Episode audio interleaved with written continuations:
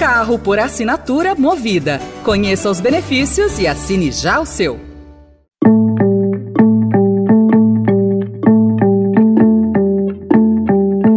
Olá, começa agora mais uma edição do Notícia no seu Tempo, um podcast do Estadão para você ouvir as principais informações do jornal.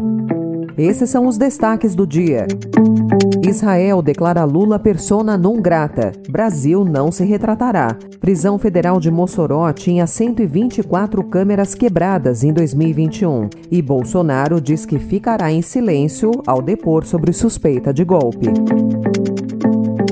Hoje é terça-feira, 20 de fevereiro de 2024. Estadão apresenta Notícia no seu tempo.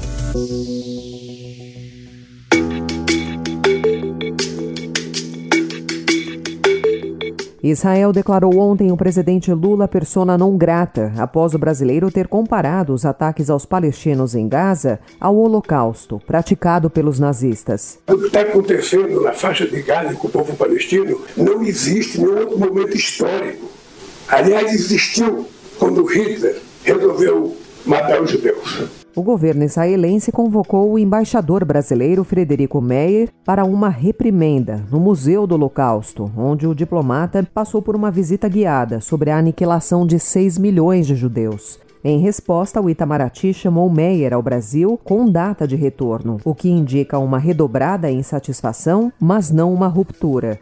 Ao Estadão, um assessor para assuntos internacionais, Celso Amorim, afirmou que existe zero possibilidade de o presidente Lula pedir desculpas. Também disse que Lula não fez nada de errado e só citou fatos históricos. A Polícia Federal intimou o ex-presidente Jair Bolsonaro a prestar depoimento nesta quinta-feira na investigação que apura suspeita de tentativa de golpe de Estado. A defesa de Bolsonaro, no entanto, informou ontem que ele permanecerá em silêncio até ter acesso às conversas recuperadas pela Polícia Federal nos telefones celulares apreendidos.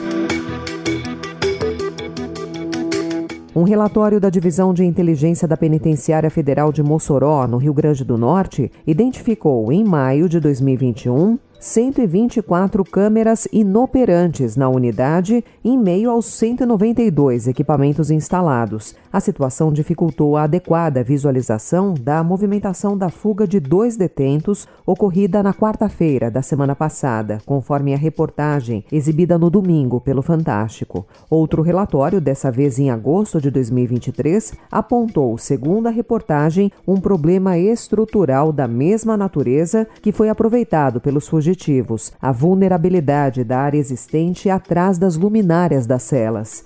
Em declarações à imprensa no domingo, o ministro da Justiça Ricardo Lewandowski, que está em Mossoró, comentou as falhas estruturais do presídio. Estas falhas estruturais, que são antigas porque os presídios foram construídos em 2006 em diante, essas falhas estruturais podem existir em alguns lugares. Aqui em Mossoró foram corrigidas imediatamente e nós estamos examinando se essas falhas estruturais se repetem também em outros presídios. Na sequência, André Garcia, secretário de Políticas Penais, afirmou que não há fragilidade. Essa unidade tinha esse problema, outro, outros problemas que nós identificamos, que as, as demais unidades federais do sistema penitenciário federal não possuem. Então, essa é a questão. Não há fragilidades no sistema penitenciário federal. Nós tivemos um caso pontual aqui na penitenciária federal de Mossoró que não vai se repetir. Ontem, Lewandowski autorizou o uso da Força Nacional em Mossoró.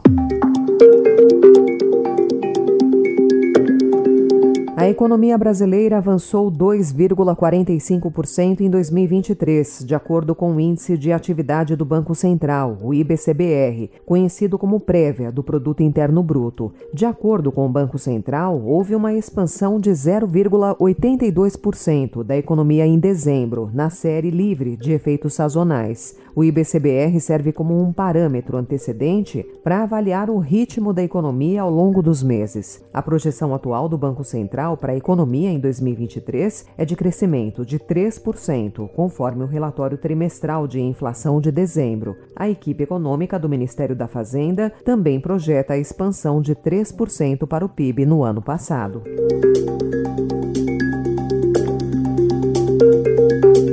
Zona de autorização para operar o maior terminal de contêineres do sul do Brasil, no Porto de Navegantes, em Santa Catarina, que é menor apenas do que os terminais de Santos, em São Paulo, a Portonave começou em janeiro uma obra orçada em um bilhão de reais em seu cais. O investimento tem como objetivo tornar o porto capaz de receber navios de até 400 metros de comprimento, os maiores de transporte de cargas do mundo. A Portonave começou a operar em 2007 como o primeiro terminal privado de contêineres do país. As obras atuais, que são as maiores desde o início do negócio, devem levar 27 meses.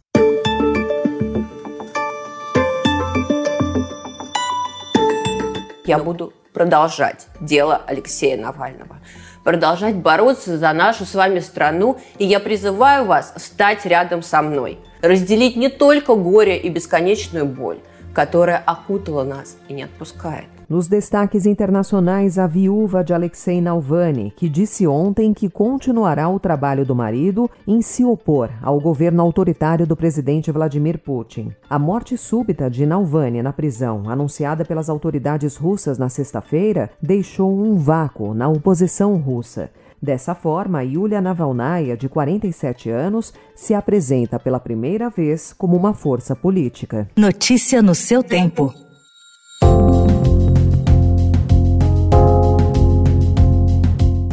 O Estadão também destaca hoje o crescimento de São Sebastião e o impacto desse cenário na população caiçara. A cidade do litoral norte paulista cresceu o dobro do país, segundo o censo do IBGE, e a infraestrutura e as políticas públicas não acompanharam esse crescimento. Com os terrenos planos perto da praia valorizados, parte da população caiçara foi para as áreas mais íngremes isso ficou mais evidente há um ano, quando 65 pessoas morreram em deslizamentos na cidade após uma chuva extrema.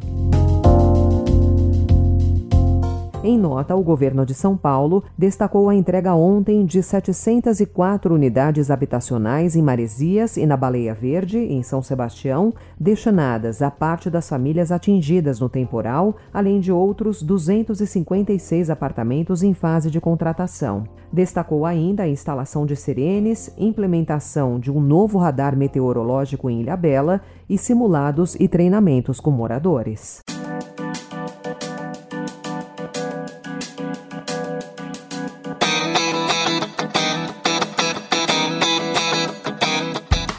Essa foi mais uma edição do Notícia no seu tempo, com a apresentação em roteiro de Alessandra Romano, produção e finalização de Mônica Herculano. O editor de núcleo de áudio é Emanuel Bonfim.